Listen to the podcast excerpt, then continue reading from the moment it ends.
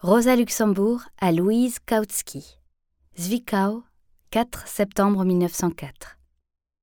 Chérie, merci beaucoup pour la photo de Karl et sa charmante dédicace.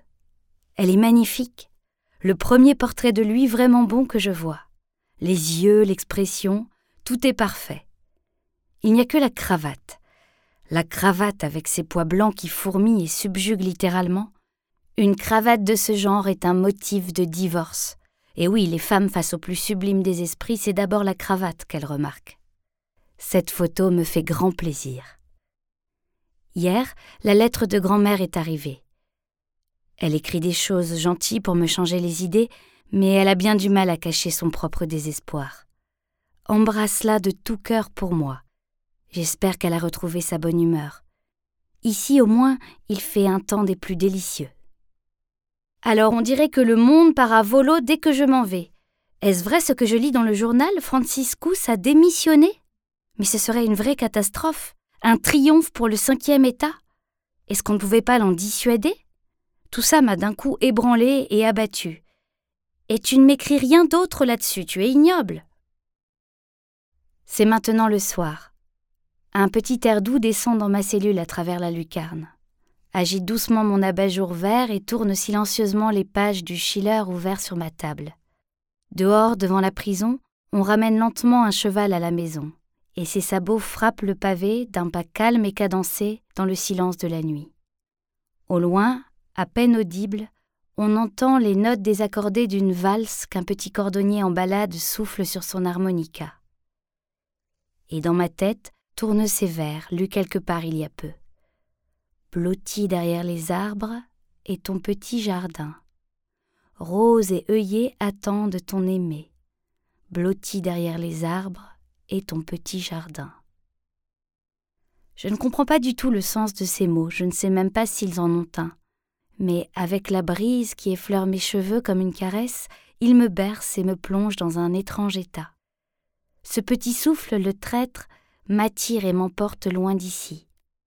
Je ne sais où. La vie joue éternellement à cache-cache avec moi. J'ai toujours le sentiment qu'elle n'est pas en moi, là où je suis, mais quelque part au loin.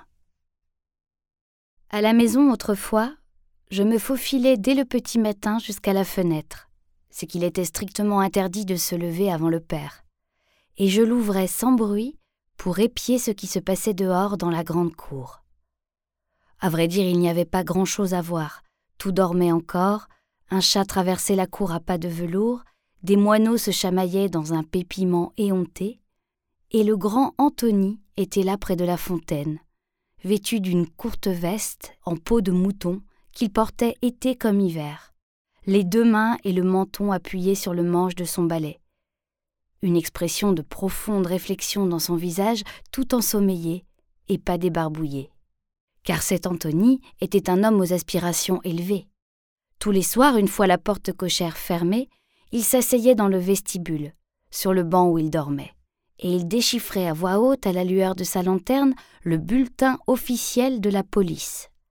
Cela résonnait dans la maison comme une sourde litanie. Le pur amour de la littérature était ce qui le guidait, car il ne comprenait pas un mot de ce qu'il lisait, mais il aimait les lettres pour elles-mêmes. Il n'était pas pour autant facile à satisfaire. Un jour qu'il m'avait demandé de la lecture, je lui avais donné Les débuts de la civilisation de Lubbock, que je venais de lire au prix d'efforts terribles, mon premier livre sérieux. Et au bout de deux jours, il me le rendit en m'expliquant que ce livre ne valait rien. Il m'a fallu à moi bien des années pour comprendre à quel point Anthony avait raison.